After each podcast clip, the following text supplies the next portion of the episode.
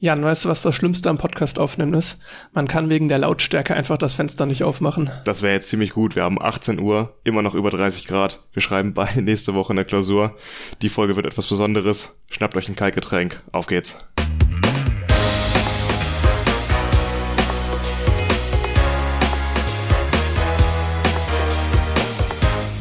Folge 35. An meiner Seite ist Jan. Und mein Name ist Max. Hallo. Wenn ihr heute in die Shownotes guckt, werdet ihr leider nicht so viel finden wie sonst.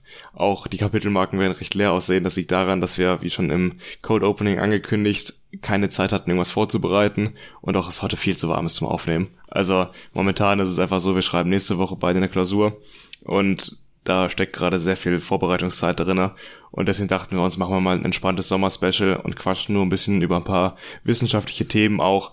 Aber das alles ist weniger gut recherchiert, als man das vielleicht sonst gewohnt ist. Das heißt, es gibt heute zum Beispiel keine Hauptthemen. Wir haben trotzdem so paar Kleinigkeiten, was gerade so abgeht in der Welt der Wissenschaft. Aber ja, wird ein bisschen anders, nicht so die Sektionen wie sonst, sondern ja, wir nehmen das jetzt quasi an einem Stück auf und sprechen das runter. Aber ich bin zuversichtlich, das wird trotzdem eine ganz unterhaltsame Folge weil wir dürfen auf keinen Fall nochmal eine Folge ausfallen lassen. Wir hatten ja dieses Jahr schon eine weniger. Das tut auch immer noch weh, muss ich sagen. Corona hattest. Wir hatten es so gut geschafft, immer eine rauszubringen und dann wirst du jetzt, einfach krank. Wir sind jetzt bald bei anderthalb Jahren fast, ne? Nicht mehr lange auf jeden Fall. Im ja, Herbst wir haben im April ne? angefangen, also Anfang Oktober. Das heißt, zwei ja. Monate haben wir noch bis dahin, aber dann sind es auch schon anderthalb Jahre. Ja. Das ist echt, echt krass, wie schnell das, wie hm. schnell da die Zeit vergeht. Ja, generell die Zeit im Studium jetzt, wie schnell die vergangen ist. Zwei Jahre sind es jetzt schon ich wohne jetzt seit fast zwei Jahren hier in der Wohnung und das ist eine Zeit, wirklich, das äh, lässt sich schwer vergleichen irgendwie. Das stimmt. Ich weiß noch, das ist mir vor einem Jahr aufgefallen, als ich gemerkt habe, äh, mein Mietvertrag hat am 1. September begonnen. Mhm. Und das dann jetzt vor fast zwei Jahren und damals war es dann halt ein Jahr bei den Eltern raus sein. Und da hatte ich auch gedacht, boah, es kann eigentlich nicht sein, dass ich jetzt schon ein Jahr lang nicht mehr bei meinen Eltern wohne. Und jetzt bald sind es zwei Jahre und ich denke wieder das Gleiche. Ich dachte so ein bisschen, das lag daran, dass während Corona mal nicht so viel unternommen hat, viel in der Wohnung saß und einfach nicht viel passiert ist, dass die Tage alle so gleich ineinander übergegangen sind. Aber andersherum, wo man jetzt wieder mehr macht, passiert auch viel mehr und die Zeit vergeht ähnlich schnell. Also es scheint wenig mit Corona oder nicht Corona zu tun zu haben. Vielleicht liegt es am Älterwerden, ich dass die auch, Zeit schneller vergeht. Es gibt ja diesen Effekt, dass man sagt, okay, wenn man zehn Jahre alt ist, ist ein weiteres Jahr schon ein Zehntel deines Lebens. Wenn du halt irgendwann 20, 30 bist, dann wird der Anteil an deinem Leben ja immer geringer mit jedem neuen Tag, den du erlebst. Und dass deswegen das in der Rückschau in der Relation zu der Zeit, die du sonst erlebt hast, immer kürzer wird. Wenn ich mittlerweile überlege, dass ich früher in der Schule dann teilweise um 13.30 Uhr oder 13.20 Uhr, glaube ich, an den kurzen Tagen frei hatte und um 16 Uhr an den langen Tagen, das ist mittlerweile, ich, ich fange ähnlich früh an, jetzt nicht um acht, sondern eher um neun. Hm. Aber trotzdem habe ich das Gefühl, 13 Uhr ist super schnell da. Also es ist überhaupt kein Vergleich, wie mir das zu, zu Schulzeiten vorkam, bis 13 Uhr Schule zu haben. Da hatte man aber auch teilweise Rallye-Unterricht und okay, saß ja. Ewigkeiten in der Klasse und dachte sich, oh Gott, wann ist das endlich vorbei? Okay, ja, da hast, da hast du recht, das, das kann ein Faktor sein. Aber ich mache jetzt ja nichts Abwechslungsreiches. Ich habe jetzt seit der Klausurphase, seitdem die begonnen hat, meine gesamten Space Team-Arbeiten eingestellt und mache wirklich nur noch das Lernen für die Klausuren. Das heißt, super eintönig eigentlich. Mhm. Und trotzdem habe ich das Gefühl, ich setze mich dran ans Lernen und schon ist Mittagspause und dann setze ich mich danach nochmal dran und schon ist Abend. So. Das stimmt wirklich, das Gefühl habe ich auch. Und das Problem ist, es passiert genauso, wenn man gerade nicht lernt, wenn man irgendwas anderes macht, dass die Zeit einfach super schnell umgeht. Ich hatte letztens, äh, da war ich morgens halt laufen und so weiter und ähm, habe noch ein paar Sachen in der Wohnung gemacht und plötzlich war auch schon mittags.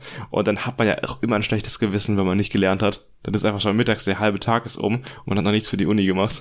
Das ist der Grund, warum ich auch immer morgens darauf bedacht bin, Uni-Sachen wegzuschaffen. Hm. Einfach, weil ich mag es überhaupt nicht, mir morgens Freizeit hinzulegen, in dem Wissen, ich muss nachmittags dann noch was machen.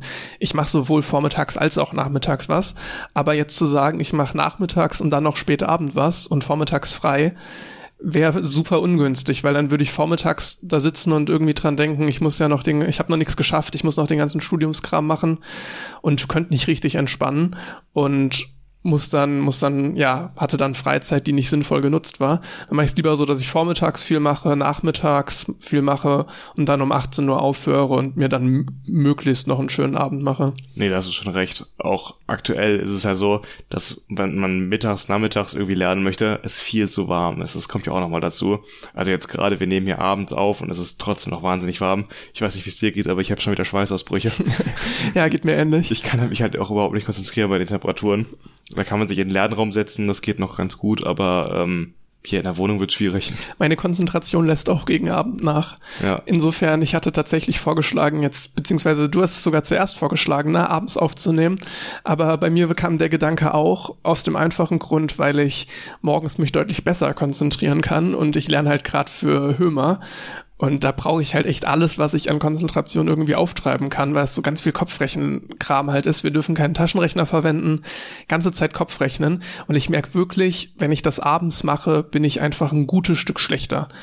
Wie läuft das eigentlich? Also, du schreibst ja Hömer, dass wir letztes Jahr schon geschrieben haben. Das heißt, ähm, das Ganze ist ja von der Vorlesung, die du damals gehört hast, etwas her. Wie läuft es sich da wieder reinzuarbeiten? Besser, als ich gedacht hätte. Also es ist wirklich so, dass ähm, ich mich relativ schnell wieder reingefunden habe. Ich würde fast sagen, es hat so vier, fünf Tage gedauert, bis ich auf einem ziemlich ähnlichen Niveau bin wie vor der letzten Klausur. Okay. Ähm, und jetzt habe ich noch ein bisschen Zeit, um darüber hinauszukommen, was auch notwendig ist, weil ich habe halt die letzte nicht bestanden. Ne?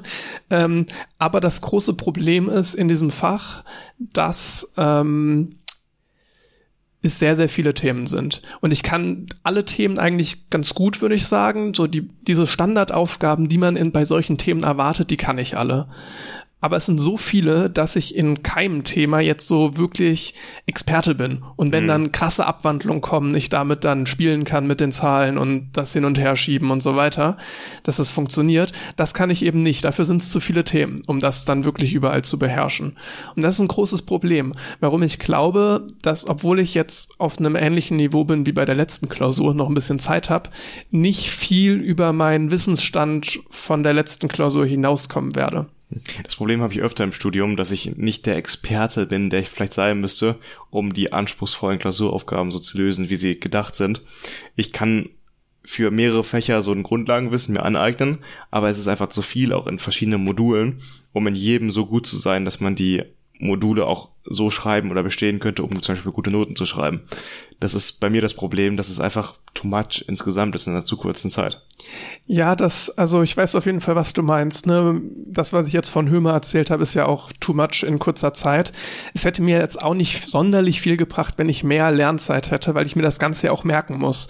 Ich habe das Gefühl, irgendwie Hömer braucht meine gesamte Merkkapazität auf mit den Basic-Schritten, die ich machen muss, mit den Standardverfahren, die ich für die leichten Aufgaben brauche. Da ist gar nicht mehr so viel Platz nach oben.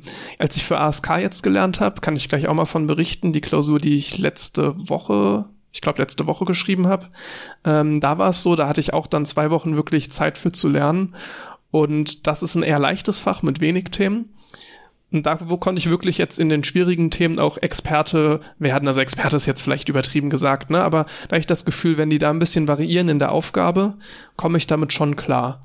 Nee, das ist auf jeden Fall ein Punkt, dass man so sich auskennen muss, dass man die Themen nicht nur nach einem Kochrezept quasi verstanden hat, dass man Aufgaben lösen kann, sondern dass man so tief in der Materie drin ist, um auch eine Aufgabe nicht nach Kochrezept lösen zu können. Wir können gerne den Studiumsteil jetzt am Anfang machen, wenn wir eh schon dabei sind. Müssen wir nicht auf später verschieben, sonst reißen wir das so auseinander. Äh, erzähl gerne mal von ASK.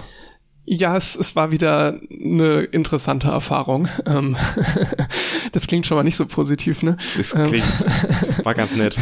Also man muss dazu sagen, es ist halt ein thematisch leichtes Fach, was nicht bedeutet, also es darf man wirklich nicht verwechseln mit einer leichten Klausur. Sag nochmal, wofür es steht, Aska. Automatensprachenkomplexität. Ah ja. Das sind äh, Informatikkonzepte. Also wenn ich jetzt Sprachen sage, dann ist sowas, dann ist jetzt nicht sowas wie Englisch gemeint, sondern es geht dann um so Spracherkennung, das heißt Programmiersprachen erkennen, woher weiß man, dass das eine gültige Programmiersprache ist oder dass keine Fehler innerhalb des Programmcodes gemacht wurden, äh, das, was ein Compiler theoretisch teilweise tut, das zu checken, ähm, dass ja, diese Konzepte, die dahinter stehen, wird uns in diesem Sprachenteil von Automatensprachenkomplexität erklärt. Äh, ja, sind alles Informatikkonzepte. Automaten ist auch ein, Automatentheorie ist auch ein Informatikkonzept. Und die Klausur war insofern eine Erfahrung, weil, wie gesagt, einfache Themen und trotzdem ist es so, dass es sehr mittelmäßig gelaufen ist und ich nicht wirklich vorhersagen kann, ob ich das bestanden habe oder nicht. Hm. Das ist insofern sehr schade, weil ich eigentlich sagen würde, ich kann da jedes Thema und ich hätte auch jede Aufgabe in der Klausur lösen können und auch richtig lösen können mit genügend Zeit. das ist ja echt ein Key-Faktor immer. Ja. Ne? Also ich ja. hätte auch schon so viele Klausuren zumindest mal so viel besser bestanden, wenn ich äh, die Zeit gehabt hätte man hat ja oftmals anderthalb Stunden für die meisten Klausuren Zeit. Wenn ich die doppelte Zeit, sag ich mal, drei bis vier Stunden hätte, gar kein Problem bei vielen Fächern. Die, die Zeit ist ein echt entscheidender Faktor. Da kam jetzt bei mir so ein bisschen Info 3 wieder hoch, weil das war eine der Klausuren, fand ich, wo wir den krassesten Zeitdruck hatten. Das stimmt, ja. Und das war da ähnlich, vielleicht nicht ganz so heftig, aber warum ich sage, interessante Erfahrung, wenn wir es doch schon tausendmal erlebt haben, da kam jetzt noch ein gewisser Spice dazu. Und zwar, ich hatte es, glaube ich, vorher auch schon erzählt, mit mhm. der Mindestanzahl in jedem Aufgabenteil. Also ich musste eine Mindestpunktzahl in Automaten, eine Mindestpunktzahl in Sprachen und eine Mindestpunktzahl in Komplexität haben. Und das eine Problem dabei war, diese drei Teile hatten auch nicht gleich viele Punkte und Aufgaben. Das heißt, aber die Mindestpunktezahl war überall gleich. Es war kein Prozentsatz, sondern eine, wirklich eine Punktezahl.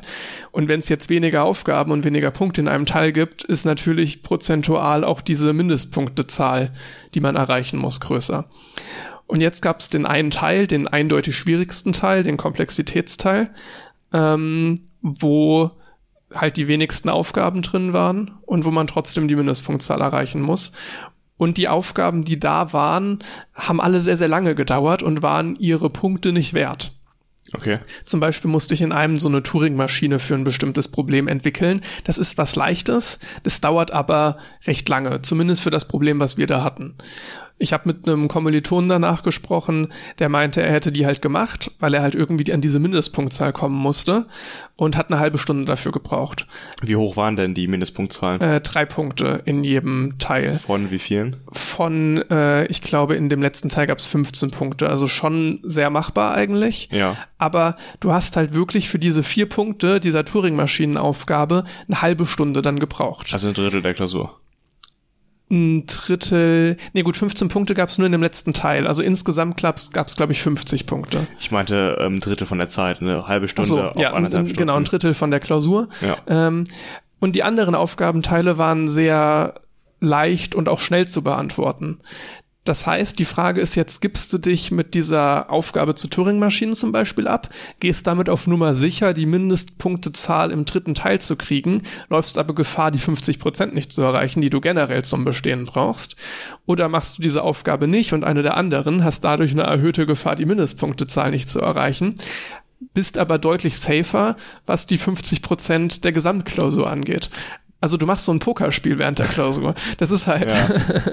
Und müssen ein bisschen die Chancen von sich gegeneinander abschätzen. Ja. ja.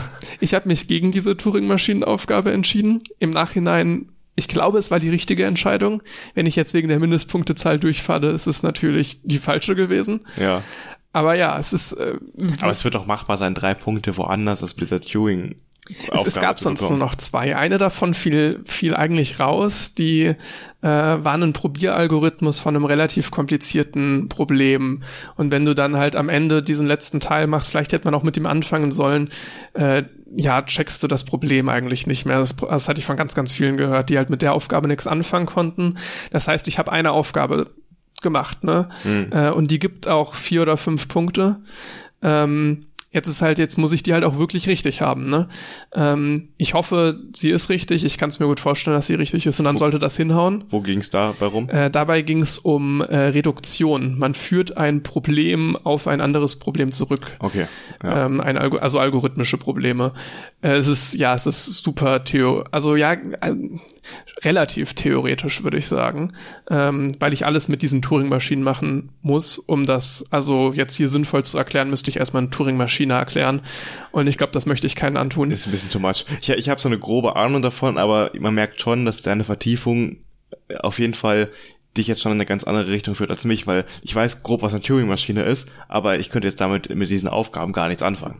Ich sag mal so, ne, eine Turing-Maschine ist sogar, wo ich eben gesagt habe, das ist super theoretisch. Eigentlich stimmt es nicht. Ne? Eine Turing-Maschine ist sogar sehr greifbar.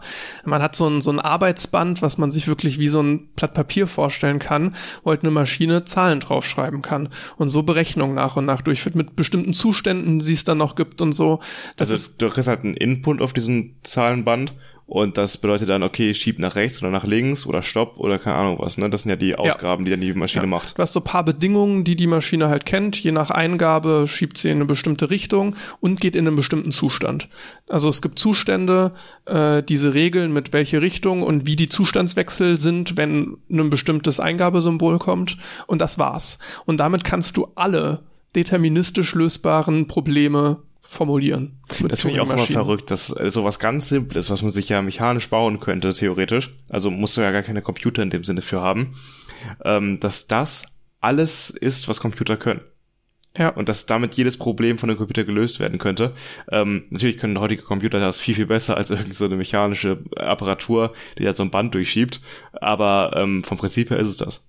Und das, das hat halt dann auch den, also das, eine interessante Anwendung davon ist halt, gibt es einen Algorithmus, der mein Problem löst. Ich habe irgendein Problem und ich frage mich, kann ich das algorithmisch lösen? Und um das zu beweisen, müsste ich gegen jeden existierenden Algorithmus argumentieren. Und so ein Beweisverfahren jetzt zu führen, finde ich, ist erstmal super schwierig. Ne? Also wie argumentiere ich denn gegen jeden Algorithmus, den es so geben kann? Und naja, die Lösung die ist, dafür ist dann halt, ich argumentiere, dass es mit einer Turing-Maschine nicht lösbar ist. Und ich weiß, dass wenn es mit einer Turing-Maschine nicht lösbar ist, es nicht algorithmisch lösbar ist. Hm, ja. Das ist eine der sehr interessanten Anwendungen. Also immer, wenn man sich fragt, gibt es einen Algorithmus dafür? Ja, nee, ich finde das auf jeden Fall interessant. Gut, jetzt habe ich einen anderen Schwerpunkt gewählt, aber ähm, das ist auf jeden Fall ein Thema, was ich, ähm, ich weiß gar nicht, ob ich das als Wahlmodul noch wählen kann. Kannst du, glaube ich. Ich glaube ja, schon. Ich glaube, im letzten im letzten Teil, im sechsten Semester geht mal, das. Mal sehen, was ich da wähle. Ich glaube, da gibt's echt eine Menge zur Auswahl.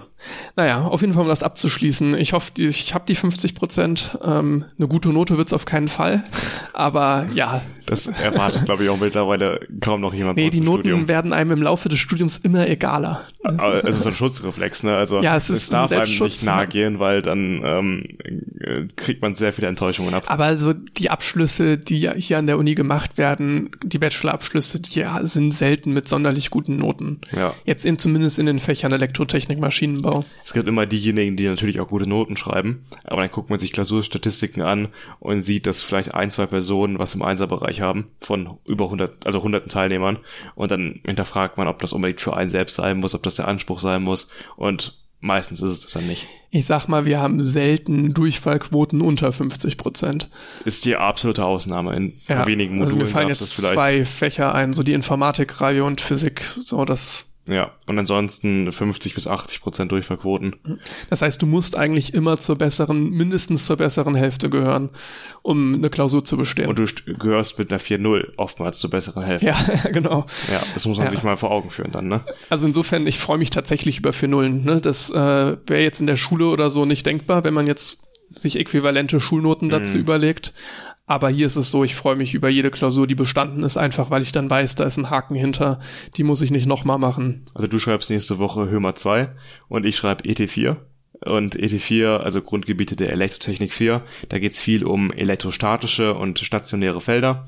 Also noch nicht die Elektrodynamik, wo es dann um Wellen geht, sondern vor allem jetzt ruht da eine Ladung und dann gibt's da verschiedene Methoden, das zu berechnen und verschiedene Rechenaufgaben dazu. Interessanterweise wird das vom Lehrstuhl für theoretische Elektrotechnik veranstaltet, diese Veranstaltung. Wusste ich auch vorher nicht, dass es das gibt, aber der Prof beschäftigt sich da sehr viel mit Simulationen von sowas. Das klingt so allgemein theoretische Elektrotechnik, als hätten die so einen Allgemeinheitsanspruch. Haben sie, glaube ich, wirklich. Also da geht's, glaube ich, wirklich um die äh, theoretisch um die Simulation von elektrotechnischen Problemen im Allgemeinen. Wie kann man das? Kannst ja alles machen dann, wenn du an dem simulieren. Institut bist, oder? Also alles in unserem ja, Fachbereich. Du kannst versuchen, alles zu simulieren, ja. Ähm, und das Fach ist auch so, dass ich schon mehrfach gehört habe, Leute haben ihre Bachelorarbeit geschrieben und was noch aussteht, ist ET4, was sie noch schreiben und bestehen müssen, um die, um den Bachelor-Titel zu erhalten. Und da bin ich auch einfach froh, wenn ich das dann abgehakt habe und ähm, da die Klausur in meine Tasche stecken kann, wenn es mit einer 4.0 ist, vollkommen akzeptabel. Hauptsache ich habe das, weil jetzt aktuell lerne ich da schon relativ viel für. Und das ist auch wieder etwas, wo man einfach viele Aufgaben rechnen muss, um da irgendwie hinterzukommen. Äh, was ich auch echt scheiße finde, dass wir keine Formelsammlung mitnehmen dürfen, keine selbstgeschriebene. Wir haben eine vorgefertigte, aber da ist, sind nur ein paar mathematische Grundzusammenhänge drauf.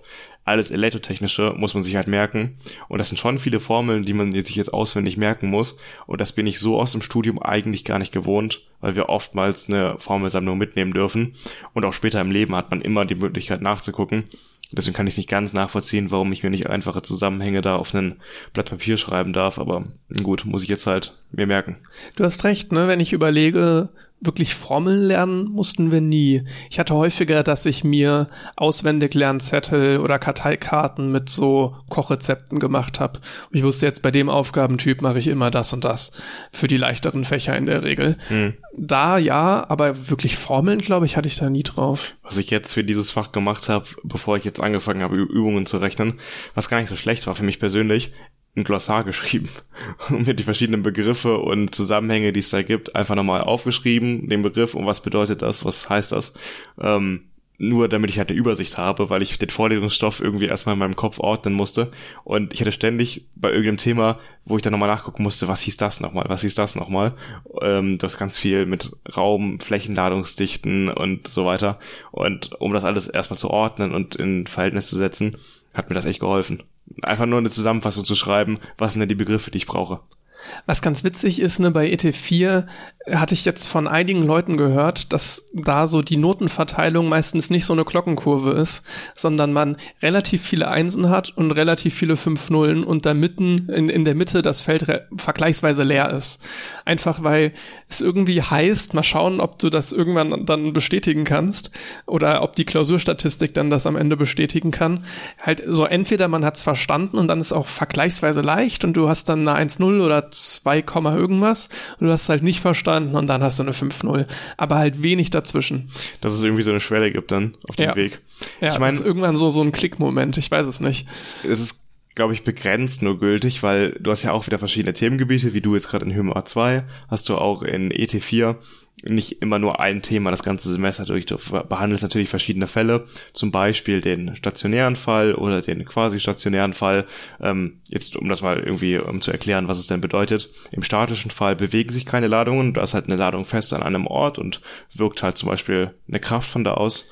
Und bei dem stationären Fall ist es wie vergleichbar mit dem Wasserschlauch, wo Wasser durchfließt in der konstanten Geschwindigkeit. Zu jedem Zeitpunkt ist in dem Schlauch gleich viel Wasser aber es bewegt sich halt. Und das ist der stationäre Fall. Wenn durch einen Leiter Ladung fließt, ähm, ist zwar die Ladung in Bewegung, aber zu jedem Zeitpunkt ist in dem Leiter gleich viel Ladung enthalten. Und so kann man sich das etwa vorstellen. Ich meine, diese Probleme, diese Fälle haben viel miteinander zu tun, aber sie sind auch nicht gleich. Deswegen kann ich mir vorstellen, dass du zwar, wenn du in einem Thema es einmal Klick gemacht hat, das vielleicht einfach ist, das heißt nicht unbedingt, dass das andere Thema auch einfach für dich ist. Wie viel musst du dich mit den Ausgleichprozessen dazwischen beschäftigen? Sind die auch immer noch mit drin, dass du so ein bisschen in Schaltungstechnik hatten, hatten wir es ja auch immer angerissen, dass du quasi bis du in Sättigung gehst, was dann quasi das Äquivalent zum statischen Zustand jetzt im Fall der Sättigung bei einem Kondensator wäre, ne? Aber äh, dass du dann halt erstmal eine Zeitspanne hast, bis du da bist. Quasi Übergang zwischen statischem und stationären Fall ist das Thema. Ich meine, soweit ich jetzt bin mit dem Lernen nicht. Also es gibt dann wirklich bei jeder Aufgabe vor oder steht dann drinne, yo, das wird jetzt im statischen Fall betrachtet oder im stationären Fall und dann musst du halt gucken, dass du deine Maxwell-Gleichungen in, in dem Fall halt anwendest. Und ähm, das ist dann aber aufgabenspezifisch. Du hast keine Übergänge, meine ich.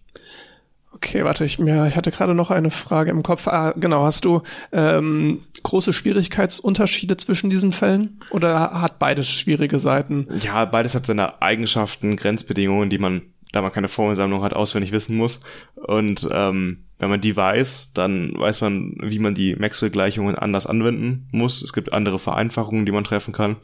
Und wenn man das dann hat, dann ist der Unterschied von der Schwierigkeit, glaube ich, gar nicht gegeben. Man muss nur halt die Sachen anders angehen. Okay. Also ich meine, unter dem Aspekt kann ich mir schon vorstellen, dass wenn es einmal Klick gemacht hat, bei allen Sachen es einfacher geht auf jeden Fall, weil man einfach nur die Grundvoraussetzungen anpassen muss. Der Rechenweg ist ein ähnlicher, Nur muss man halt ähm, mit anderen Voraussetzungen arbeiten. Das klingt ja tatsächlich dann prädestiniert dafür, dass man es einmal wirklich versteht und dann. Ja, wahrscheinlich schon. Dadurch, ja. ne, wenn die, wenn zwar unterschiedliche Themenblöcke vorhanden sind, aber der Ausgangspunkt fast immer der gleiche ist. Ja. ja. Also ich meine, die, die Aufgaben unterscheiden sich schon stark, ähm, aber das eine hilft dir wahrscheinlich beim anderen schon, ja. Und was steht sonst noch so bei dir an? Ähm, ja, Klausuren auf jeden Fall noch einige danach. Äh, ich bin aktuell so bisschen wieder im Panikmodus, weil ich, jetzt lerne ich viel für ET4, aber da stehen ja noch die nächsten Klausuren direkt dahinter und für die lerne ich aktuell gar nicht. Und das ist schon ein bisschen ein Problem, weil ich teilweise auch nicht ganz mit dem Vorlesungsstoff während der Vorlesungszeit fertig geworden bin und erst da auch noch was nachholen muss. Zum Beispiel in GAMP, Grundlagen elektronischer Materialien und Bauelemente, da hänge ich sogar dem Vorlesungsstoff noch hinterher. Und da muss ich gucken, dass ich das noch irgendwie in der Klausurenphase jetzt hinbekomme ist schwierig. Ich bin mal gespannt, wie das dann am Ende wird. Äh, wahrscheinlich kann ich mich jetzt die nächsten Tage noch mehr einmauern, als ich das sowieso schon getan habe in der Wohnung. Ich muss sagen, ne, jetzt so parallel für mehrere Fächer lernen, komme ich echt nicht gut mit klar. Ich auch nicht. Also ich, ich achte schon immer ein bisschen drauf, jetzt, wenn ich mir überlege, welche Fächer möchte ich denn dieses Semester schreiben, dass die der Möglichkeit nach alle mindestens eine Woche auseinander liegen, eher einen Ticken mehr. So, ich finde so neun Tage, das ist voll okay. Wenn ich jetzt wirklich dann acht Tage oder wenn neun Tage dazwischen liegen, sagen wir mal, äh, neun Tage wirklich mich voll auf das Fach konzentrieren kann, dann geht das sehr gut. Ich meine, in der Phase holt man echt nochmal eine Menge raus, wo man einfach intensiv dafür lernt. Ja, also ich, ich finde, mein Ziel ist es eigentlich immer, ich möchte im Semester verstehen und in der Lernphase ähm, rechnen können. Mhm. So, weil das sind ja auch wieder zwei Paar Schuhe, ne? Ob man jetzt die Sachen wirklich verstanden hat oder auch Sachen berechnen kann. Es gibt natürlich so Fächer, die vom Verständnis her super krass sind, so Schaltungstechnik und Elektrotechnik. Da ist das ein bisschen viel gewollt, ne?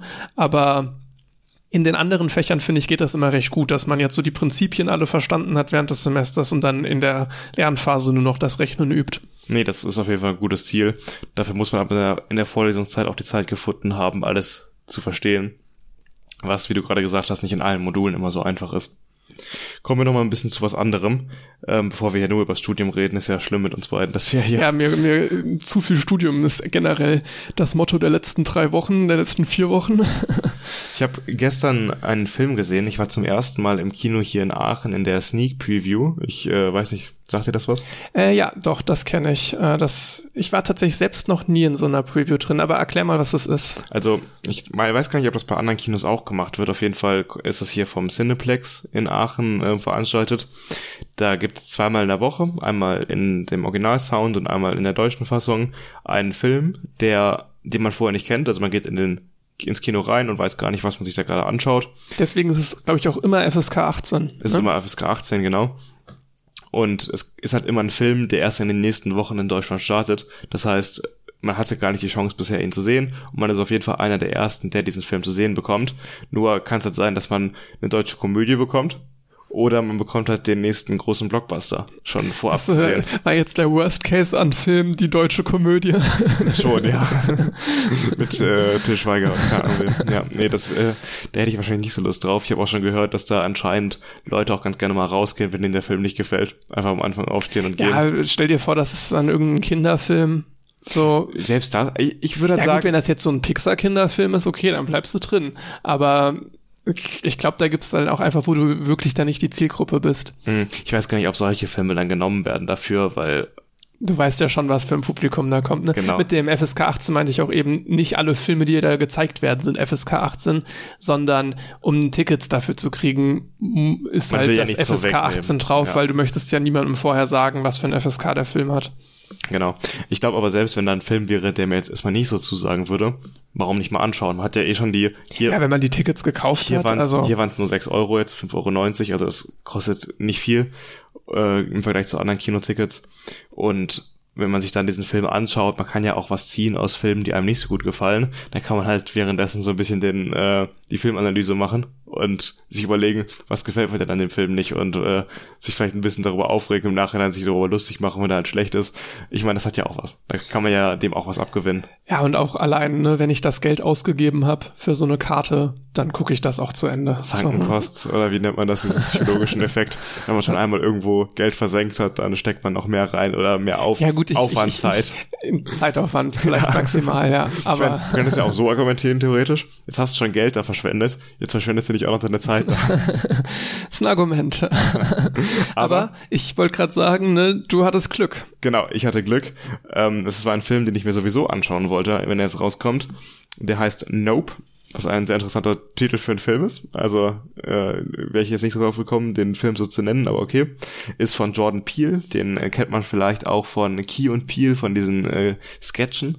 Findet man auch auf YouTube. Sehr lustige Sketche haben die über Jahre gemacht, die beiden.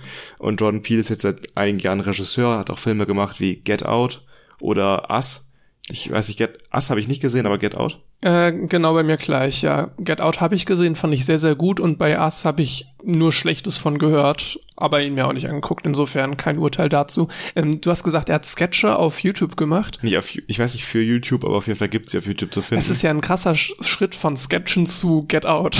ja, auf jeden Fall. ähm, ich weiß gar nicht, ob Get Out sein Debüt war als Regisseur, aber er ist, ist halt viel mit Filmen auf jeden Fall zu tun, aber Key und Peel war, glaube ich, das, womit er berühmt geworden ist, auf jeden also Fall. Also ich, ich meine jetzt nicht hinsichtlich vom, vom Aufwand oder vom Können her, aber Get Out ist, hat ja eigentlich nichts Witziges, ne? Also es hat ja so, null ja. Comedy-Anteil. Und wenn du berühmt bist durch deine Sketche und dann in die Regisseurecke gehst, wäre jetzt so die Erwartung, dass mein, man Comedy-Filme macht. Da stand er ja auch vor der Kamera bei den Sketchen. Und hier ist er ja nur hinter der Kamera als Regisseur. Das heißt, da hat er noch eine andere Rolle eingenommen und will sich da auch ein bisschen ernsthafter verwirklichen, was ich auch verstehen kann, wenn man da für Filme sich begeistert. Und zumindest beim, bei Get Out, ne, da, nur da kann ich es beurteilen, ist ihm das sehr, sehr gut gelungen. Auf jeden Fall. Also, ich weiß jetzt wirklich nicht, ob sein Debüt war, aber wenn es so war, ein krasses Debüt. Ähm, Get Out als ein Film ähm, über den Rassismus in den USA, auch mit ein bisschen Thriller und Mystery, äh, kann ich würde ich jedem empfehlen, ans Herz legen, sich den mal anzugucken. Und sein neuer Film Nope kommt jetzt erst nächste Woche Donnerstag, das heißt am 11. August in Deutschland raus. In den USA ist er schon am 22.07. gestartet, das heißt, es ist jetzt nicht ganz exklusiv, dass ich ihn schon vorher gesehen habe, aber immerhin, er wäre erst nächste Woche Donnerstag in Deutschland rausgekommen. Ich habe mich richtig gefreut, als dann stand bei dem Film, in dem ich saß gestern Abend, directed by Jordan Peele. Und dann dachte ich mir so, ja, das ist ein guter Film. Ähm, und äh, was wollte ich gerade sagen? Ist die Hitze. Ich, ja, ich, ich, äh, ich, ich kann kurz einhaken. Und zwar habe ich herausgefunden, äh, Get Out war das Regiedebüt. ja, krass auf jeden Fall, dass er das so auf die Beine gestellt hat. Und in Nope geht es jetzt darum, dass ein Pferdefarmer, ähm, es geht, der Hauptcharakter ist auch von dem gleichen Schauspieler gespielt, ähm, Daniel äh, Kaluuya, äh, wie der in Get Out.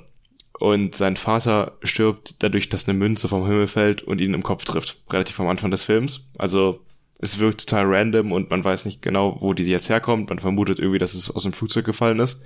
Und äh, der Vater stirbt und er übernimmt quasi die Verantwortung für diese Ranch mit den Pferden. Und die treten mit diesen Pferden zum, in Filmen auf und das sind quasi so Showpferde, die dann gebucht werden, um damit Commercials zu drehen oder so weiter und so weiter. Und auf dieser Ranch passieren komische Dinge über Monate hinweg, wo er diese ähm, Ranch leitet. Und diese Dinge haben offensichtlich einen außerirdischen Ursprung, oder zumindest vermutet man das. Und das sind auch diese Mystery-Komponenten in dem Film. Der hat Mystery, Horror-Komponenten und auch Sci-Fi-Komponenten. Und wenn man sich den Trailer ansieht, dann checkt man das auch schon, in welche Richtung das etwa geht. Ist auf jeden Fall ein Film, der wahnsinnig spannend ist. Man ist die ganze Zeit dabei und der sieht auch sehr, sehr gut aus. Der äh, Kameramann ist nämlich heute von heute mal. Äh, auch der beste Name Warte, überhaupt. Ich wollte gerade sagen, nochmal bitte den Namen. Heute von heute mal. das ist ein super Name. Der hat zum Beispiel die Kamera geführt in Tenet, Interstellar, Dunkirk, Ad Astra, in solchen Filmen. Also hat auch viel mit Christopher Nolan schon zusammengearbeitet. Und die Kameraarbeit auch in diesem Film ist wieder wahnsinnig. Der Film sieht super aus. Der Soundtrack ist auch mir nochmal extra aufgefallen. Teilweise hatte ich so Indiana Jones Vibes äh, vom Soundtrack, so wirklich abenteuermäßig. Ähm, also Kameraarbeit, F äh, Musik und auch die Spannung, die der Film erzeugt, sind wirklich super. Mir hat so im Endeffekt ein bisschen äh, die Ebene gefehlt, die zum Beispiel Get Out drin hatte. Das ist ja so eine Ebene, auf der man den Film interpretieren kann über den Rassismus in den USA. Die geht hier so ein bisschen abhatten oder ich habe sie einfach noch nicht verstanden. Auf jeden Fall macht der Film aber super viel Spaß und ich kann jedem empfehlen, der vielleicht einen Film in der Richtung mag oder auch Get Out mochte, sich den anzugucken. Ich hatte teilweise auch so ein bisschen Cowboy vs. Alien Vibes, wenn man den Film gesehen hat, der ist mit Daniel Craig und Harrison Ford. Äh, macht einfach super viel Spaß zu gucken und ähm, auch wenn da vielleicht nicht ganz so viel Tiefe drin ist, wie vielleicht in einem Film wie Get Out. Das klingt schon sehr gut. Jetzt muss ich mal schauen, ob ich nach meiner Hümer-Klausur doch noch mal ins Kino komme. Man, man tut sich auf jeden Fall äh, jetzt keinen schlechten Film an. Ähm, ob es jetzt wirklich was für einen ist, muss man dann selbst entscheiden. Aber ich kann es eigentlich jedem empfehlen, sich den anzugucken. Außer man ist jetzt ganz empfindlich, was Horrorelemente angeht, weil ab und zu ist das schon ein bisschen gruselig wenn man, wenn man Get Out gesehen hat, weiß man ja, worauf man sich einlässt. Ja, so diese Psychospielchen sind relativ ähnlich. Ja, ich, ich, du hast mir eben den Trailer ja kurz gezeigt. Äh, ich wusste da noch gar nicht, dass es jetzt von dem gleichen Regisseur wie von Get Out ist. Und meine erst, mein erster Kommentar war ja auch, das hat Get Out Vibes. Ja. also getroffen, ja. man, man sieht es dem Film, finde ich, auch vom Bildlook her schon direkt an, dass es halt Get Out. Obwohl heute von heute mal nicht bei Get Out Kamera geführt hat. Ja, aber ich meine jetzt auch mehr den Bildlook. Also die Kameraführung kann ich ja anhand des Trailers nicht so richtig ja, ja, beurteilen. Gut, ein, Ka ein Kameramann macht ja mehr als die Kameraführung. Es ist ja auch mehr wie das Bilddesign aussieht. Glaubst du, er macht auch jetzt so Farbkorrektur? Ja, so? auf jeden ja? Fall. Echt? ist auf jeden okay. Fall der Hauptverantwortliche für das Bild. Natürlich steht der Regisseur da drüber und sagt, was seine Vision ist, was er haben möchte. Aber oftmals bei Filmen, ich habe ganz vergessen, wie der heißt, der immer mit Robert Eggers zusammenarbeitet, der Filme gemacht hat wie The Witch oder The Northman zuletzt. Der arbeitet auch mal mit demselben Kameramann zusammen. Und ähm, der ist auf jeden Fall äh, sehr, sehr viel involviert in der Bildgestaltung und dieser typische Look von den Filmen von Robert Eggers kommt auch nicht unbedingt nur von ihm, sondern auch von dem Kameramann, der da sehr investiert ist. Aber ich könnte mir vorstellen, dass das auch sehr unterschiedlich ist, je nachdem, wer da mit wem zusammenarbeitet und welche Personen noch so beteiligt sind. Das stimmt, es gibt bestimmt Regisseure, die da mehr ihren eigenen Stiefel durchziehen. Ich schätze mal, so ein Quentin Tarantino wird es ja nicht reinreden lassen, wie das Bild ja, auszusehen ich auch. hat. Ich glaube, das wird sehr strikt von oben runter regiert. Das kann gut sein. Und andere vielleicht mehr, da hast wahrscheinlich recht, ja. Es gibt ja auch oft Regisseure, die immer mit den gleichen Kameraleuten zusammenarbeiten und da haben die wahrscheinlich auch mehr Einfluss dann darauf, wie das Endresultat aussieht. Ich dachte eben kurz, es ist gar nicht, äh, es ist schon was länger her, dass wir über Filme geredet haben. Aber gut, es ist, äh, wir hatten über hier die Serie vor kurzem geredet, Love Death Robots, ne? Genau. Insofern stimmt's gar nicht ganz. Naja, ich würde noch mal äh, zu einem leicht technischeren Thema kommen. Erinnerst du dich letzte oder vorletzte Folge, ich weiß nicht ganz genau, die uns so ein bisschen über Hyperloop lustig gemacht. Ich glaube, das machen wir öfter, ne? Nicht nur in letzte oder vorletzte Folge. äh, ich hatte jetzt noch mal ein ganz... Lass mal kurz einleiten, was Hyperloop nochmal ist. Das Ach so, weiß ja nicht jeder. Ja. Ähm, Hyperloop ist ein Konzept oder eine Idee für eine Transportmöglichkeit, wo man in einer Röhre letztendlich ist mit einer kleinen Kapsel und die wird dann durch diese Röhre geschossen. Man hat da ja ein Vakuum drin oder ein annäherndes Vakuum, das heißt ganz wenig Luftwiderstand und kann dadurch sehr, sehr hohe Geschwindigkeiten erreichen und ganz schnell von A nach B kommen. Also quasi wie Rohrpost für Menschen. Ja. Klingt erstmal, finde ich, gut. Erstmal. Aber würde ich nur im ersten Moment. Ja, nur im ersten Moment. Sobald man dann länger drüber nachdenkt, hat das ganz, ganz viele Loopholes. Ähm, zum Beispiel sicherheitstechnisch, ne? Du musst dieses Vakuum halt stabil halten und sobald da irgendwer an irgendeiner Stelle was kaputt macht, funktioniert diese Gesamt, das Gesamtsystem nicht mehr an keiner Stelle. Hm. Äh, es muss relativ ebenerdig alles sein. Es steckt super viel Technik hinter, ist ja erstmal ein ganz krasses Geldgrab. Ja. Und so kommt es, dass wir immer uns so ein bisschen über, über Hyperloops lustig machen. Man muss sich ja auch bei der Technik immer überlegen, was gibt's denn für Alternativen. Also hier vakuumierte Röhre, das soll über Magnetschwebe mm, quasi gehalten werden, dass es gar nichts berührt, damit es halt gar keinen Reibungswiderstand hat oder so gut wie keinen. Und dann muss man sich halt überlegen, was ist denn die Alternative zu diesem hochkomplexen Aufbau? Ja, haben wir schon seit 150 Jahren einfach Eisenbahnschienen irgendwo hinlegen und eine Bahn drüber fahren lassen mit einem Hochleitungsnetzwerk. Also das ist zwar nicht so cool technisch und äh, wahnsinnig Deutlich fortgeschritten, ja, aber es funktioniert, es ist viel günstiger und wir haben einen viel zu geringen Ausbau, um das volle Potenzial auszuschöpfen. Also warum nicht erstmal die Erfindung, die schon bewährt ist, zu ihrem vollen Potenzial nutzen, bevor man auf so ganz verrückte Ideen kommt? Ja, was, äh, weswegen ich jetzt nochmal anspreche, ist, äh, ich habe einen ganz interessanten Artikel gefunden zu äh, einem Hyperloop-Konzept oder ja zu Hyperloop-Forschung an der TU München, an der Technischen Universität. Und zwar bauen die jetzt eine Teströhre, die soll 24 Meter lang sein und genau diese Eigenschaften haben, ne? So möglichst ein Vakuum mit Magnetschwebetechnik für möglichst wenig Reibung und soll dann Geschwindigkeiten von 1100 Kilometer pro Stunde ermöglichen, so dass man ja innerhalb von einer halben Stunde oder was war's, ich habe mir die Zahl leider nicht aufgeschrieben, von München nach Berlin käme. Aber dann am Ende so ein großes Polsterkisten, wo das dann reinfliegt, wenn das so schnell beschleunigt wird auf 24 Metern? Ich, ich, ich weiß es nicht genau. Ich könnte mir sogar vorstellen, dass es vielleicht nur eine Hochrechnung ist dass sie in der 24 Meter Höhe vielleicht doch nicht draufkommen auf die 1100. Wenn man das testen will, sollte man doch mal die Geschwindigkeit ausprobieren. Ja, 24 oder? Meter ist ja nichts, ne? Jetzt nee, kannst du dir überlegen, wie schnell das Teil, ich es, glaub, das beschleunigt ja gar nicht schnell genug, oder? Die Beschleunigung würde ja kein Menschen aus, Mensch aushalten. Ja. auf, auf jeden Fall, ne, das wollen die jetzt ausprobieren. Die TU München hat durchaus einen Namen bei Hyperloop. Es gibt ja von, oder es gab, ich weiß gar nicht, ob der, ob da noch mal neue Iterationen von kommen, aber SpaceX hatte paar Mal so einen Hyperloop-Wettbewerb äh, gemacht, das hieß Hyperloop Pod Competition. Und da äh, ging es nicht um die Röhre an sich, sondern um das Fahrzeug in der Röhre. Und da hatte auch ein Team aus München mehrfach gewonnen. Also dieser, dieser Wettbewerb findet mehrfach statt. Ja, das insofern, sie haben da schon einen Namen und können sich, können sich da, können da ein bisschen mitreden und damit entwickeln. Wir haben den Namen gar nicht genannt, der dahinter steht, hinter der Hyperloop-Technologie. War, glaube ich, jetzt nicht seine Idee gewesen, aber die Person, die das groß gemacht hat, ist mal wieder Elon Musk, muss man mal wieder in diesem Podcast erwähnen. Ähm, ja, ich würde sagen, eine seiner schlechteren Ideen. Ja. hat schon einige schlechte Ideen, aber, aber die ist schon wirklich besonders vielleicht, vielleicht weiß er auch, warum er die nicht so richtig umsetzt. Mhm. Weil ich meine, er hat das Konzept für Hyperloop, äh, was dann Spa von SpaceX kam, ne? also über SpaceX lief das. Äh, das Konzept wurde dann als Open Source angeboten. Mhm. Und so kommt es auch, dass da mehrere Unternehmen dran entwickeln und forschen. Also ja, ich glaube, ich würde fast mal vermuten, dass er da jetzt auch nicht das große Geld oder die krasse Zukunft drin sieht. Weil ich auch einfach nicht sehen kann, wie sich in Zukunft private Investoren da hinsetzen sollten, um so ein System zu bauen weil der Profit gar nicht da ist. Wenn du so ein System aufbaust, müssten die Tickets für solche Kapseln ja wahnsinnig teuer sein. Das heißt, okay, die drei Businessleute von Berlin nach München kannst du da durchschießen, aber als ob die so viel bezahlen werden dafür, dass sich das Ganze lohnt. Das skaliert stark, nicht, ne? Also die ja. Hyperloop-Idee skaliert nicht gut genug. Während eine Bahn vielleicht langsamer und uncooler ist, aber du kannst halt so viele Menschen damit transportieren, dass sich das Ganze wieder lohnt. In, in dem gleichen Artikel stand, glaube ich, dass man von München nach Berlin mit einem ICE in 4,5 Stunden kommt oder so. Das ist halt, das geht fit. So. Absolut. Dadurch hat ja niemand einen Nachteil. Ähm, es ist ja immer dieses Argument, okay, dann kann ich mehr Geld verdienen, woanders, wenn ich als Geschäftsmann da schnell hinreisen kann. Du hast Remote-Arbeiten heutzutage. Du kannst einfach äh, von deinem PC zu Hause aus arbeiten. Du musst nicht mehr als Geschäftsmann irgendwo hinreisen, um ein Geschäft abzuschließen. Das ist absurd.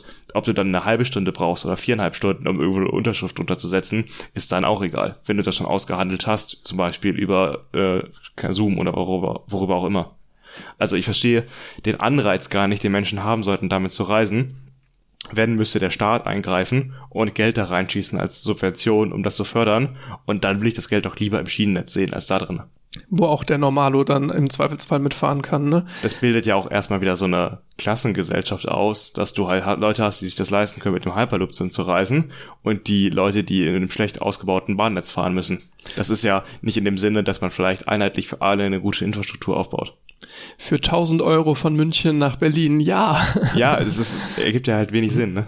Ja, was ganz witzig ist, es ist leider, ja, da insofern ein bisschen Disclaimer vorher, auch aus einer Sekundärquelle und ich konnte die Originalquelle nicht finden. Und das ist ja sehr zweifelhaft, was ich da gelesen habe. Und zwar hat die äh, TUM, also die Technische Universität München, eine Machbarkeitsstudie durchgeführt und kommt da zu dem Ergebnis, dass eine Hyperloop-Strecke so viel kosten soll wie eine ICE-Trasse. Und da frage ich mich halt wirklich, mit was für Zahlen rechnen die? Ja, das verstehe ich auch nicht. Also, also Studie, da, da müsste ich mal reingucken. Ich habe jetzt nicht ja, reingeguckt. Ich habe nach ihr gesucht und sie leider nicht gefunden. Das wäre halt wirklich interessant gewesen, weil ich, also es, es klingt wie so eine Clickbait-Überschrift, also ein bisschen. Ja, weil, weil wie soll das so denn gehen? Weit. Also keine von den Clickbait-Überschriften, wo man mit etwas Clickbait auf einen guten Artikel hinweisen möchte, sondern die Art von Clickbait, wo du gleich verarscht wirst und deine Kreditkartendaten geklaut werden, weißt du? Hyperloop-Strecke kostet so viel wie ICE. Gut, bei deutscher Planung und Ausführung könnte ich mir sogar vorstellen. Aber dann mehr, um sich über ICE-Trassen lustig zu machen und nicht, weil Hyperloop-Strecken so billig sind. Ja, also die Sache ist ja bei der ICE-Strecke brauchst du ein Schienennetz, wo es ja einfach Eisenbahnschienen hinlegen und Strom drüber legen. Fertig. Und keine Röhre bauen, die vakuumiert ist, vor Terroristen geschützt, geschützt sein müssen. Und ähm, diese Röhren müssten ja auch wahrscheinlich dann, um sie gut zu schützen, zum Beispiel teilweise unter die Erde verlegt werden. Oder zumindest, wenn da irgendwo ein Gebirge ist oder halt ähm, etwas bergige Region, auch durch diese Berge hindurchführen, weil wir ja eben kurz an Angestellten hatten, dass die nicht gut mit Steigungen umgehen kann. Das heißt, du hast noch teilweise Tunnel, die du graben müsstest, was auch so wahnsinnig teuer ist. Zumindest können sie schlechter mit Steigungen umgehen, als es ICE-Strecken ja. tun. Äh, die können auch nicht gut mit Steigerung umgehen, aber es ist bei Hyperloop doch nochmal ein Stückchen wichtiger. Man kann sich vorstellen, wenn man jetzt mit Vakuum dann halt immer schrappt, also man würde ja anfangen zu schrappen, außer du hast eine super gute Magnettechnik. Aber es ist äh, ja auf jeden Fall nicht sonderlich sinnvoll, weil du dann auch schnell Geschwindigkeit wieder verlierst. Ja, das würde den ganzen Aspekt davon kaputt machen. Ja. Haben wir auch mal darüber gesprochen, auf diese Geschwindigkeit musst du erstmal beschleunigen. Ähm, du das dauert da ja extrem lange, bis du bei über 1000 kmh bist, weil wenn du damit irgendwelche alten Leute mitreisen lassen möchtest, willst du dir ja nicht solchen G-Kräften aussetzen wie so ein Astronauten. Das, das, ja das stimmt, das ist auch ein Punkt, ne? Das ist dann so, so, ein Achterbahngefühl am Anfang. Was machst du, wenn dann jemand einen Herzinfarkt oder Schlaganfall da drin hat? Und der ist in so einer Röhre. In so einer Vakuumröhre mitten auf halbem Weg. Mit Notausstiegssachen und so weiter ist halt auch nicht viel. Du musst ja erstmal in so einem ja. Vakuum hinkriegen. Brauchst ja so Druckkammern quasi. Ja, und das macht das Ganze ja nochmal teurer wieder. Ja. Ich kann es nicht sehen, dass das irgendwann Bis da eine Zulassung da hast oder sonst was Jahren oder es überhaupt sollte. gebaut ist. Dann brauchst du auch noch die ganze Infrastruktur muss komplett neu entstehen. Ja, ich äh. sehe die technische Umsetzung nicht, ich sehe den Bedarf nicht und ich sehe deswegen auch die Umsetzung nicht. Also es ist äh, absurd. Das heißt, keine Aktien in Hyperloop stecken. Nee, also es gab ja sogar diese studentische Initiative, die das bei uns einmal in der ET4-Übung vorgestellt hat, dass sie daran arbeiten mit. Also Sorry, wie kann man denn als Student seiner Zeit und Energie in sowas mit reinstecken? witzige, witzige Geschichte dazu, die hatte ich auch mal mit Leuten von, von diesem Hyperloop-Ding äh, in der studentischen Initiative. Den hatte ich auch mal gesprochen beim Tag der studentischen Initiativen, äh, halt durch Space Team dann, wo ich tätig bin. Und ja, das war insofern ganz witzig, weil da waren dann halt von jeder studentischen Initiative so Zelte aufgebaut und konnte man dann sich halt informieren, wenn man irgendwie interessiert war. Aber der Großteil der Leute, die da waren, waren halt selbst in studentischen Initiativen und wollten eigentlich eher Werbung für ihre Initiative machen. Das heißt, wenn du da rumgelaufen bist, wurdest du ständig von anderen Initiativen angesprochen. Wenn jetzt einer der Leute warst, die da Leute ansprechen, dann hast du meistens auch nur Leute erwischt, die eh schon in der Initiative mhm. sind. Das heißt, es war dann somit, ist dann so scherzhaft hat man dann versucht, die Leute von anderen Initiativen abzuwerben in die eigene Initiative.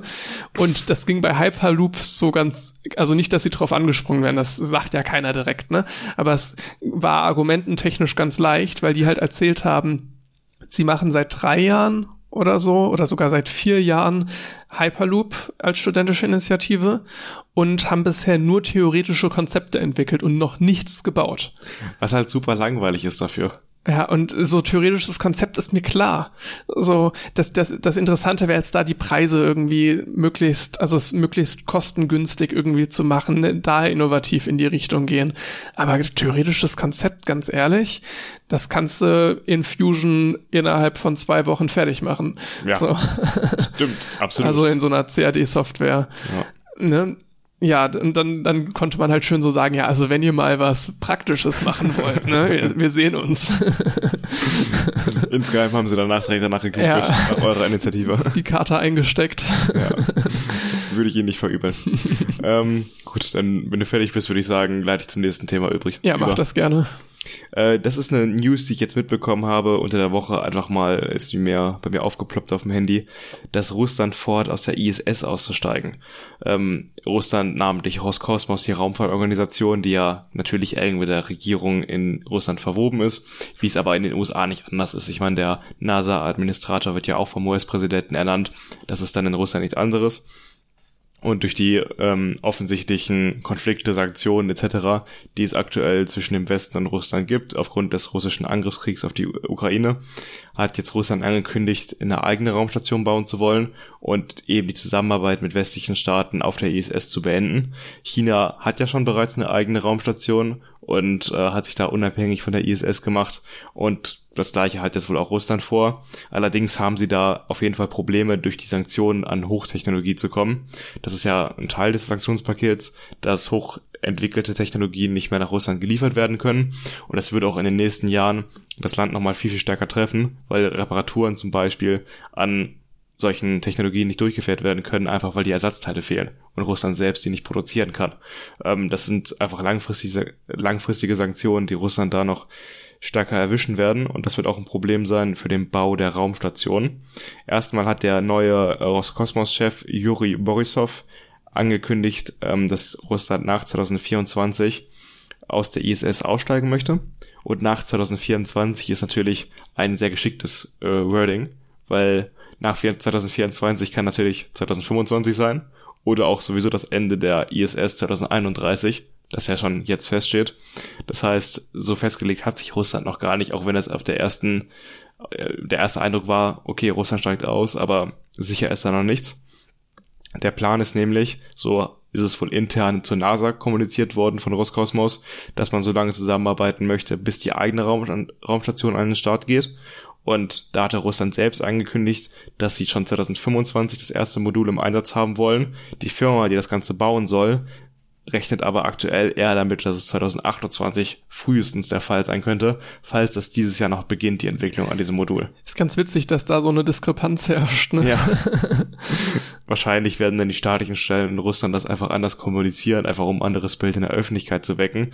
Die Realität sieht aber aus, so aus, dass dies, die Firma, die russische Firma, die dieses Modul bauen soll, gar nicht die Teile bekommt aktuell aus dem Westen, um so ein Modul bauen zu können. Ja, und ich meine, du hast ja vollkommen recht, ne? Eine Ansage nach 2025, die könnte ja wahrscheinlich jeder Staat aktuell sagen. Ja. Weil natürlich steigen, also wenn das Ding halt nicht mehr da ist, dann bist du indirekt ausgestiegen, so ungefähr. Und ja, das ist halt, hat kein Informationsgehalt. Ja äh, Spektrum äh, erwähnt das in dem Artikel, den ich hier gefunden habe, ganz lustig. Denn auch eine Weiterarbeit bis zum geplanten Absturz der ISS im Jahr 2031 würde nach 2024 enden. Äh, das trifft das genau auf den Punkt. Ich wusste übrigens gar nicht, dass man die ISS dann abstürzen lassen will. Und auch, dass sie schon einen festen Termin dafür haben. Also ich wusste, dass es so um den Dreh dann zu Ende gehen soll. Hatten wir auch mal drüber gesprochen, dass das nochmal verlängert wurde und dann halt aber auch irgendwann selbstverständlich auslaufen muss. Aber dass das so schon feststeht, war mir gar nicht bewusst. Ja, also man sieht der ISS schon an, dass sie mittlerweile ein bisschen in die Jahre gekommen ist, wenn man sich das Innere anguckt. Man hört auch von Astronauten, dass sie super viel Wartungsarbeiten immer machen müssen, um das Teil halt noch am Laufen zu halten. Vor allem im Vergleich zu der Raumstation von China. Tiangong heißt ja, meine ich, der himmlische äh, Palast oder wie auch immer, ähm, dass die von innen halt deutlich moderner und äh, neuer aussieht. Und das macht mehr aus von einer Raumstation, wie man sie im 21. Jahrhundert erwarten würde, im Vergleich zu ISS. Äh, jedenfalls wird Russland da wohl aussteigen, aber man hat sich da eine sehr, sehr große Hintertür offen gelassen, wann genau das der Fall sein wird. Ähm, so schnell werden wir aber wahrscheinlich keine russische Raumstation im Weltall sehen. Dementsprechend sagt auch die NASA selbst, die halten da den Ball flach und sagen, also abgesehen von den politischen Aussagen von dem Roskosmos-Chef und äh, Wladimir Putins, haben wir keine Anzeichen intern, dass Russland irgendwie aufhören möchte, mit uns zusammenzuarbeiten. Also aktuell ist alles Business as usual und da wird sich erstmal daran nichts ändern. Ja, bin ich mal gespannt, ob da noch irgendwie ein größerer Knall kommt irgendwann ich sehe es aktuell nicht. Aber so wie sie es formulieren, wahrscheinlich nicht. Ich meine, man hätte ja auch so eine Ansage machen können wie vor 2027 oder so, dann hätte man immer noch eine Zeitspanne, aber halt in die andere Richtung begrenzt. Ne? Ja, so ist es schon wirklich geschickt ausgedrückt, ja. ja. Naja, wir machen mal mit einem weiteren zwielichtigen Staat weiter, und zwar China. wir bleiben in der, in der spannenden Ecke. Und zwar, du hast es eben ja schon gesagt, ne? China bastelt an seiner eigenen Raumstation rum. Haben wir auch häufiger darüber berichtet, zumindest in den Kurzmeldungen. Ich weiß nicht, ob es mal Hauptthema war. Ähm, Und ja, jetzt auch wieder, sie haben ein zweites Modul da in den Weltraum geschossen. Und zwar mit einer Langermarsch 5B Rakete. Das Modul heißt übrigens Ventian. Ich habe gerade noch mal kurz gegoogelt. Das heißt so viel wie Himmelsbefragung.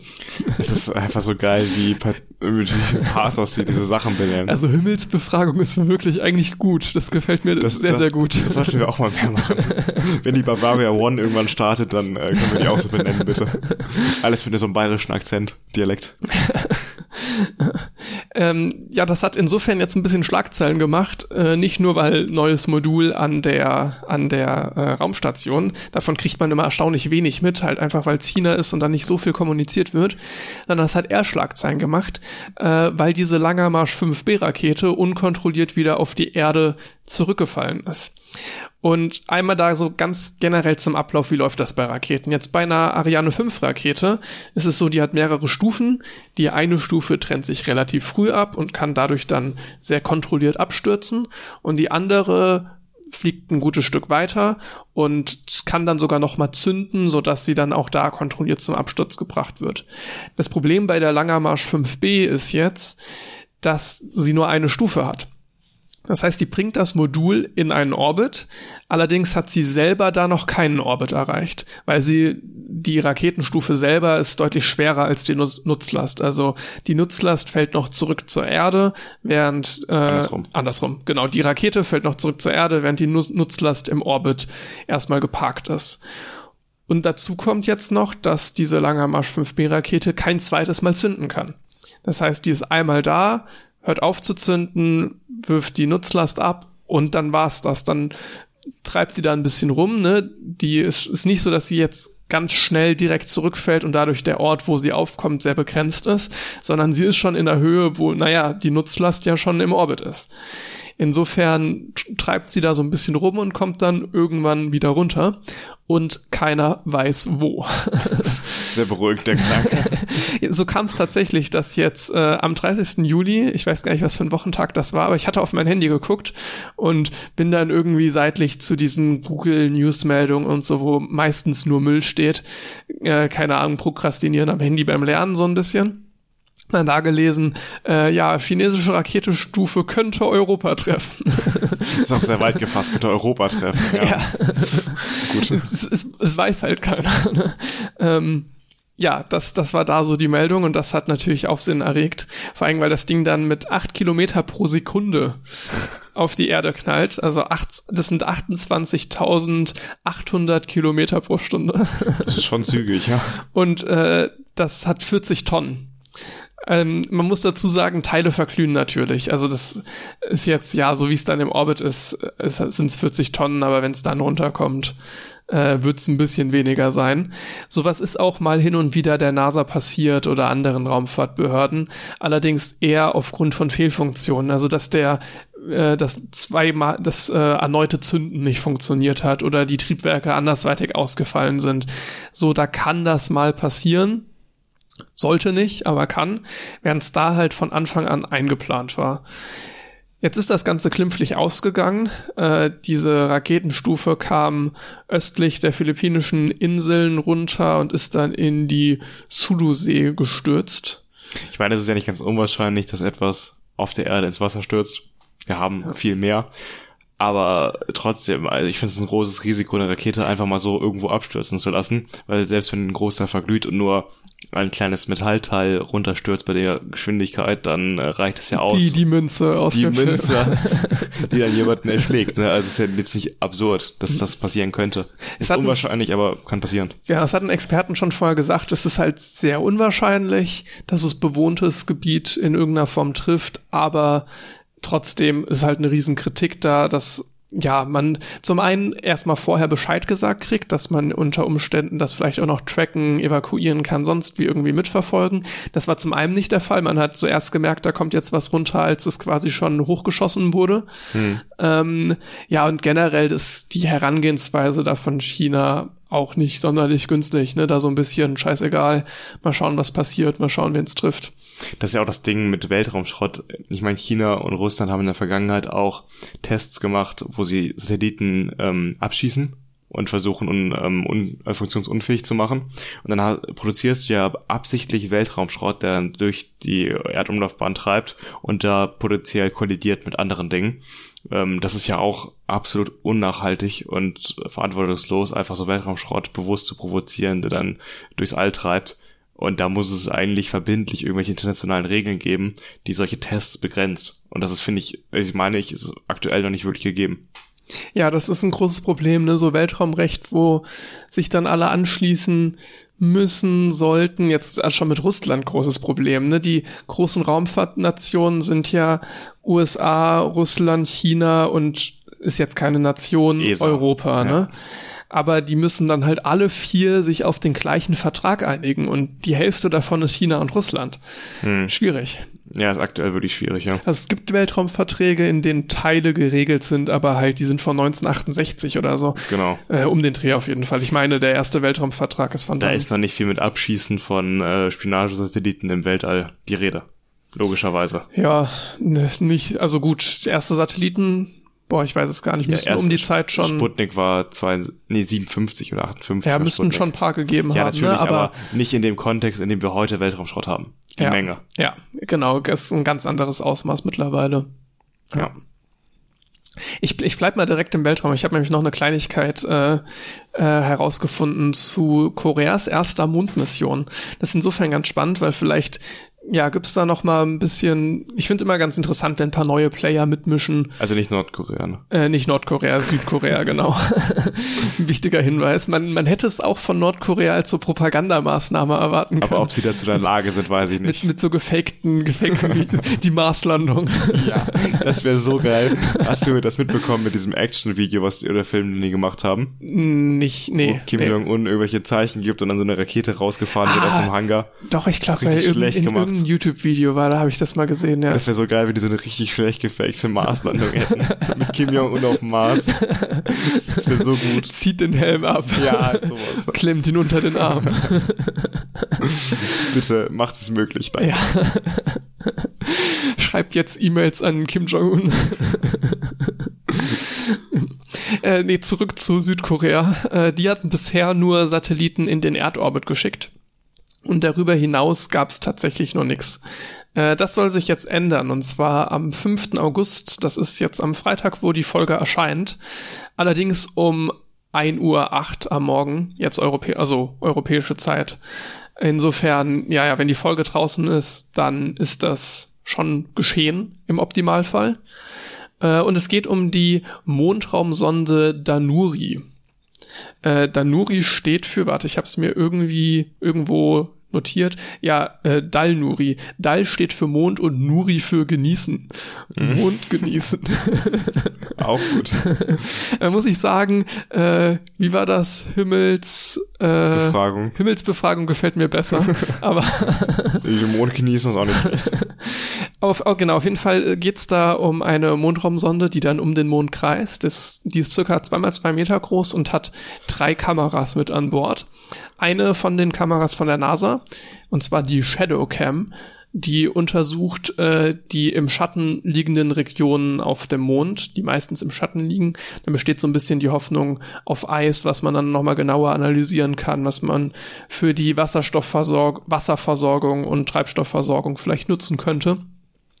Es gibt dann auch noch eine andere Kamera, äh, habe ich hier den Namen stehen. Ach nee, ähm, genau, vorher wollte ich noch drauf eingehen. Diese Kamera, die sie da haben, die von der, die es von der NASA da mit an Bord geschafft hat, die hat auch ein anderer Mondorbiter. Das ist die gleiche Kamera, nur mit einem anderen Sensor. Und der Sensor jetzt bei der äh, bei der neuen, also bei der äh, südkoreanischen Mission, der ist 200 mal empfindlicher. Aber ansonsten ist die Kameratechnik die gleiche. Ähm, eine andere Kamera ist noch der Luna Terrai Imager, Terrai Imager, keine Ahnung, äh, Luti abgekürzt.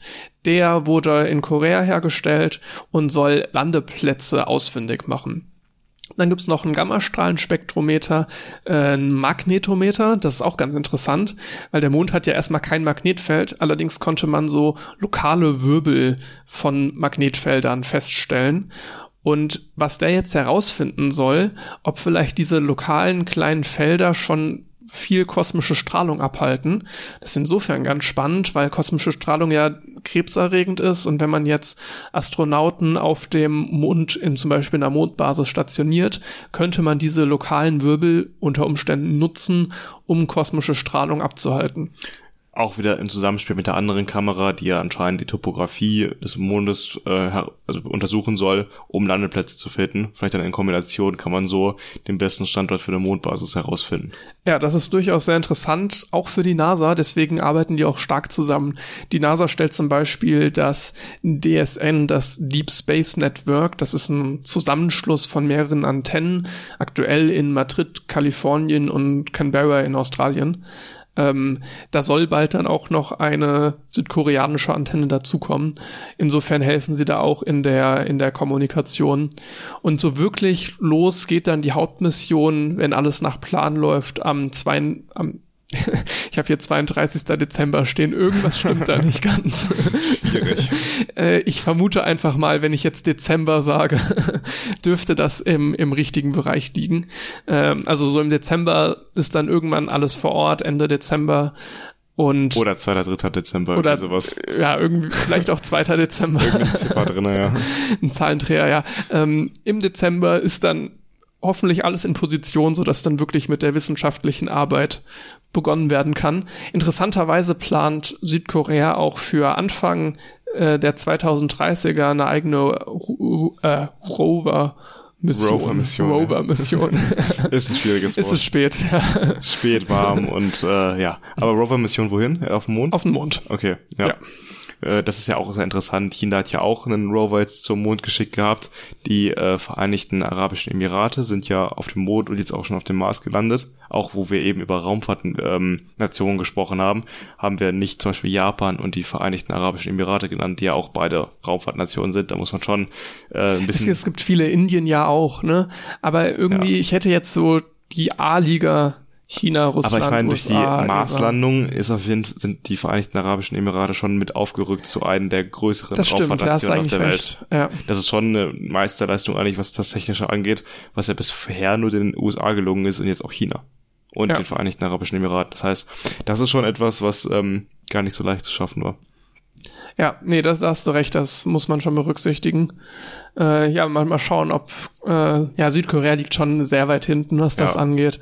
Aber trotzdem so eine partiäre Zusammenarbeit da auch mit der NASA, dass man sich da zusammentut, so ein bisschen mehr ein ESA-Konzept fährt. Ich meine, wir als Deutsche haben ja an sich auch kein krasses Weltraumprogramm. Das nee, absolut haben wir nicht. nur im Verbund mit der ESA. Ja. Nee, aber dann bin ich tatsächlich soweit durch mit den Kleinigkeiten, den Neuigkeiten, die ich so in den letzten Wochen gefunden habe. Dann haben wir es heute mal ein bisschen andersrum gemacht. Erst über das Studium geredet und dann über die technischen Themen. Aber ist ja sowieso eine etwas außergewöhnliche Folge gewesen. Und da kann man ja alles mal ein bisschen abmixen und gucken, dass es mal einen Unterschied macht zu sonst und ein bisschen interessanter ist. Ja, genau. Vielleicht ist es eine ganz willkommene Abwechslung. Ja. Aber ich denke mal, ich weiß gar nicht, wie jetzt genau bei dir die Klausuren liegen. Äh, mal schauen, wie die nächste Folge wird. Ähm, ja, wollen wir jetzt, können wir noch nichts versprechen, aber wir werden auf jeden Fall dann relativ bald wieder in die üblichen Folgen zurückfinden, in das übliche Folgenformat. Wir werden es auf jeden Fall schaffen, in zwei Wochen wieder eine Folge rauszubringen. Wenn nicht, das auf jeden wenn Fall. nicht einer von uns krank wird wieder. Ja, genau. Das ist der einzige Punkt, weswegen ja. keine Folge kommt. Da könnte. kann man nichts machen, ne? wenn man irgendwie nicht sprechen kann, dann, dann ist Podcast schwer. Das stimmt. ja. Ich hoffe, ihr hattet äh, eine gute Zeit mit eurem Kaltgetränk und dieser Podcast-Folge. Und dann würde ich sagen, hören wir uns in zwei Wochen wieder. Bis dahin. Ciao. Tschüss. Das war 2 mit Potenzial. Jeden zweiten Freitag erscheint eine neue Folge überall, wo es Podcasts gibt. Anmerkungen, Feedback oder Themenvorschläge kannst du uns gerne per E-Mail zukommen lassen. Oder du schaust mal bei Twitter und Instagram rein. Alle Infos in den Show Notes.